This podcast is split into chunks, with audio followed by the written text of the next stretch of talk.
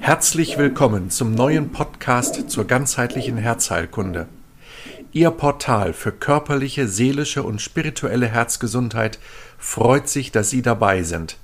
Mein Name ist Markus Peters, Allgemeinarzt aus Bordesholm.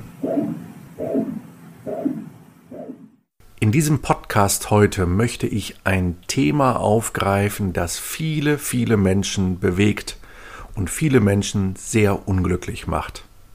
Es geht um ein Medikament, das in der Kardiologie sehr viel eingesetzt wird, oft auch notwendig ist und trotzdem vielen Menschen große Sorgen bereitet.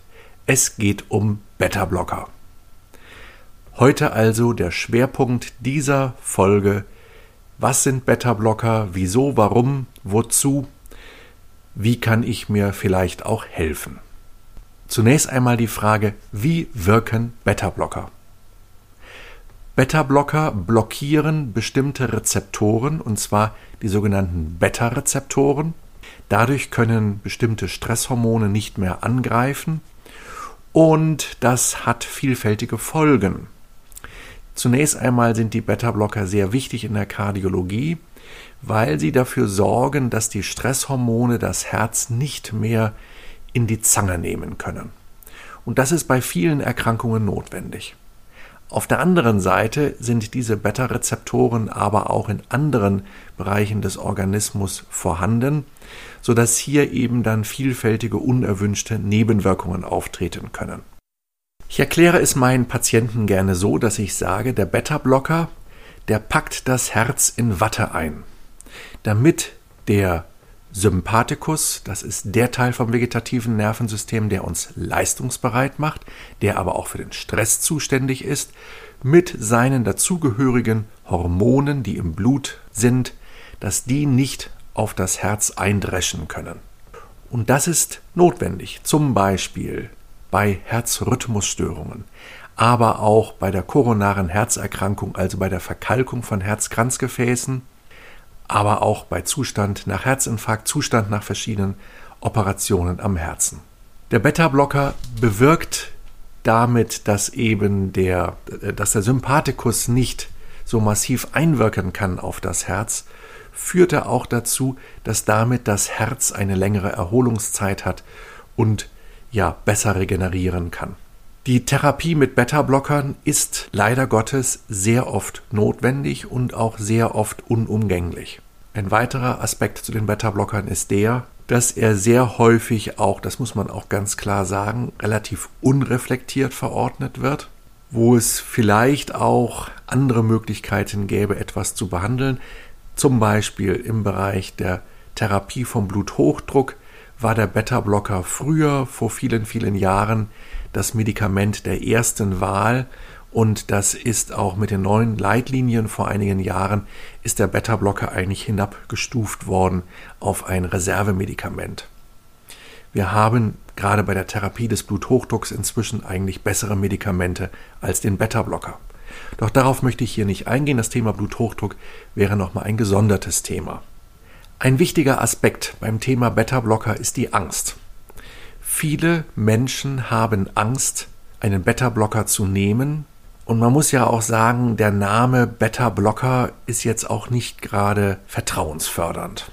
Dazu kommt auch noch, dass dem Beta-Blocker bereits eine, ähm, eine sehr negative Emotionssituation sozusagen wie vorweg schwappt und äh, so dass viele Menschen, wenn man das Wort Beta-Blocker überhaupt nur in den Mund nimmt, auch das erlebe ich in meiner Praxis, sie häufig schon zurückzucken und sagen, nein, nein, nein, das will ich nicht nehmen.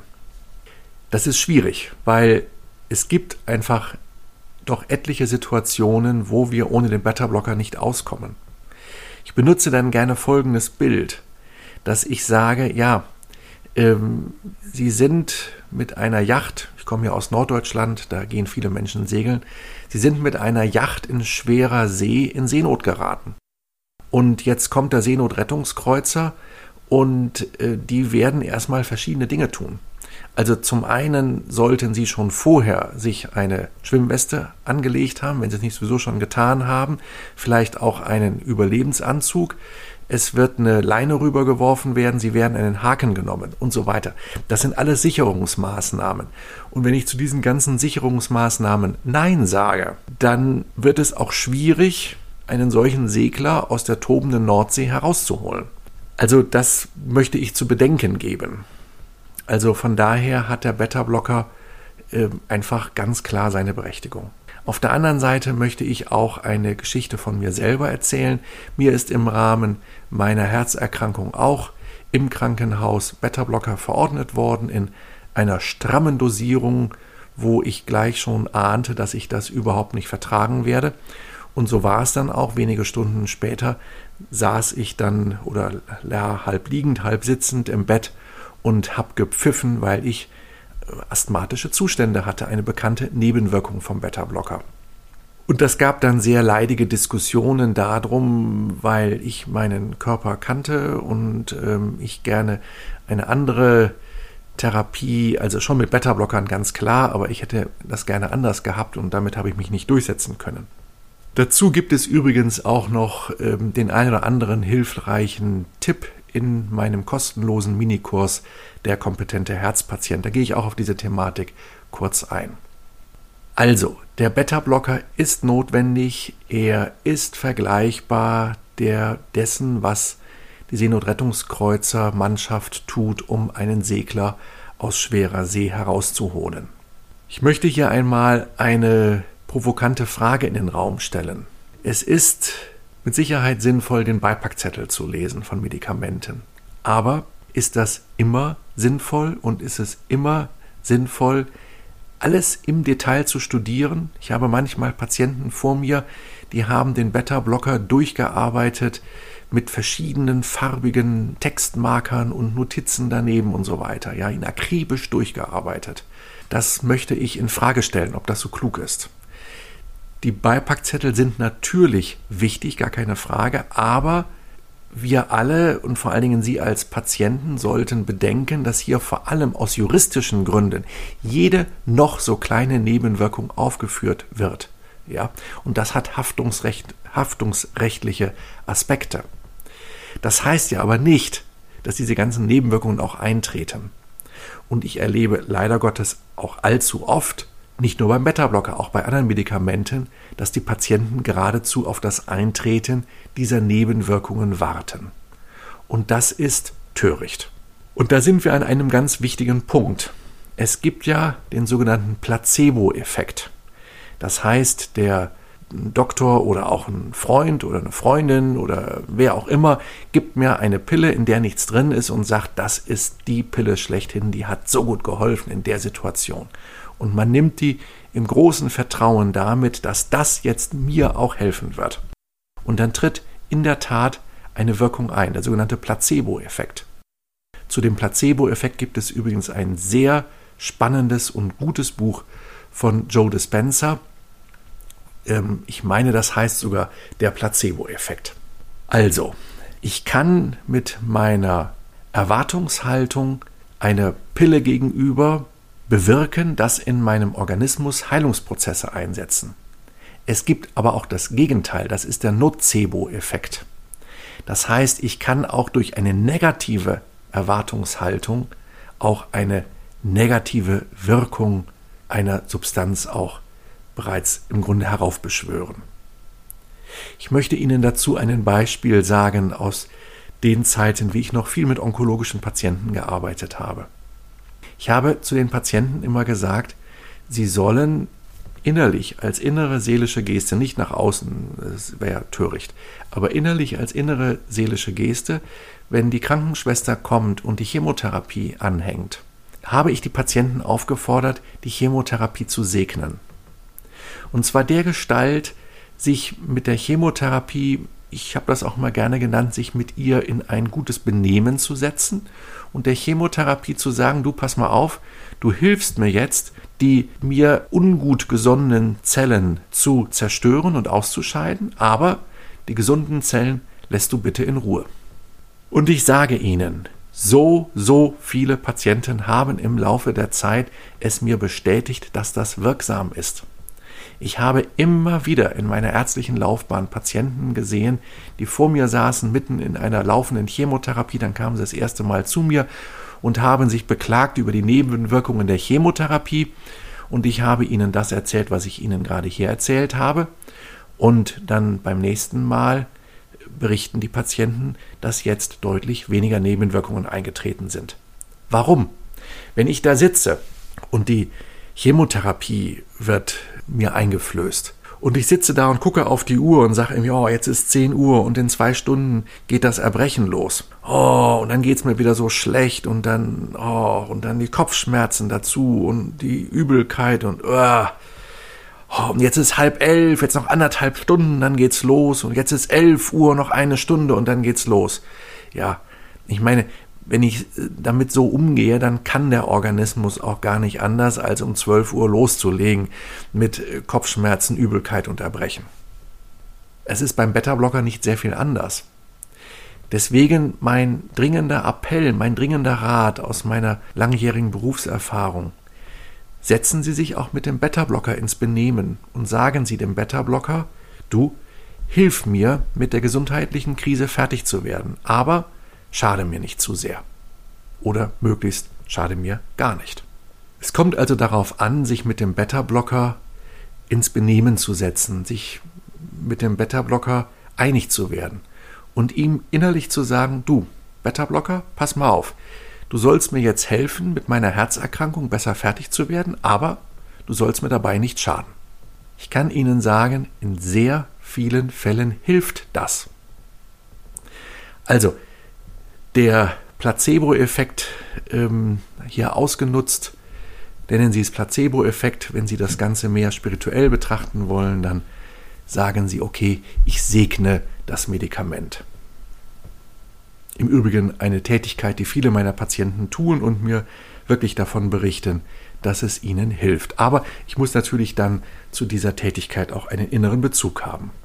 Eine Interessante Frage beim Beta-Blocker ist die Frage, ob es nicht vielleicht klug wäre, das Präparat zu wechseln.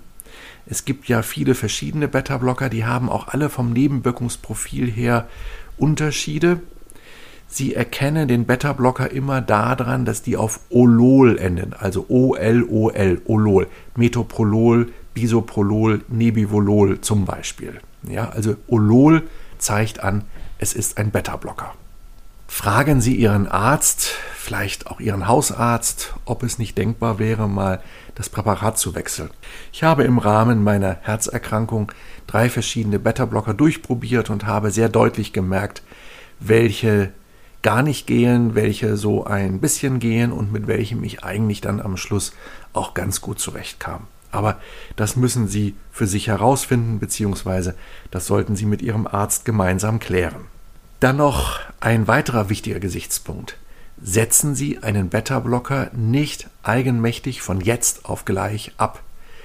Das kann den sogenannten Rebound-Effekt hervorrufen. Rebound heißt, dass die Beschwerden, weswegen Sie den Beta-Blocker bekommen haben von Ihrem Arzt, nach dem Absetzen umso stärker auftreten. Ja, also im Grunde wie ein Hund, der jetzt von alleine gelassen wird und Ihnen voll davon düst. Tun Sie das nicht, das Absetzen eines Beta-Blockers ist in meinen Augen wirklich eine, ja, durchaus, ich möchte es mal so nennen, eine hohe ärztliche Kunst. Vor allen Dingen, wenn jemand schon über viele Jahre einen Beta-Blocker genommen hat. Aber das sind auch, wie gesagt, das sind Fragen, die sollten Sie bitte nicht alleine entscheiden, sondern immer in Zusammenarbeit mit einer Ärztin, mit einem Arzt, mit einer Person, die wirklich Erfahrung hat auf diesem Felde. Ja, was gibt es noch zu erzählen zum Thema Beta-Blocker? Beta-Blocker rufen sehr häufig eine zum Teil ausgeprägte Müdigkeit hervor. Besprechen Sie das mit Ihrem Arzt. Vielleicht gibt es da eine Möglichkeit, etwas zu verändern. Manchmal ist es auch eine Idee, mal über eine andere Tageszeit nachzudenken.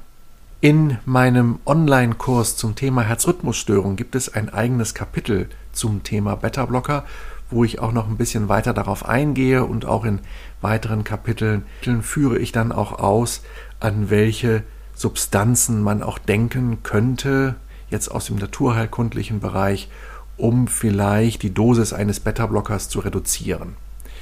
Aber das ist äh, ein sehr großes eigenes Thema. Aber es gibt hier verschiedene Bereiche aus dem Bereich der Pflanzenheilkunde, aus dem Bereich der anthroposophischen Medizin oder der Homöopathie, verschiedene Substanzen, mit denen ich zumindest die Menge des eingenommenen Beta-Blockers reduzieren kann. Ja, wie gesagt, dazu erfahren Sie mehr in meinem Online-Kurs zum Thema Herzrhythmusstörungen. Wo wir gerade beim Stichwort Herzrhythmusstörungen sind.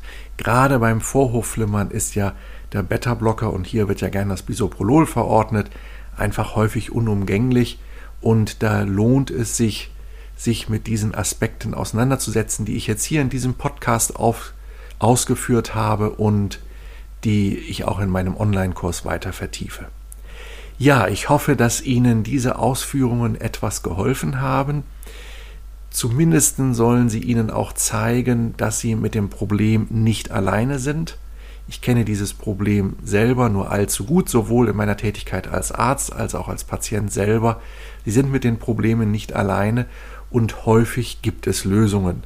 Machen Sie sich auf den Weg, suchen Sie die Lösungen für sich.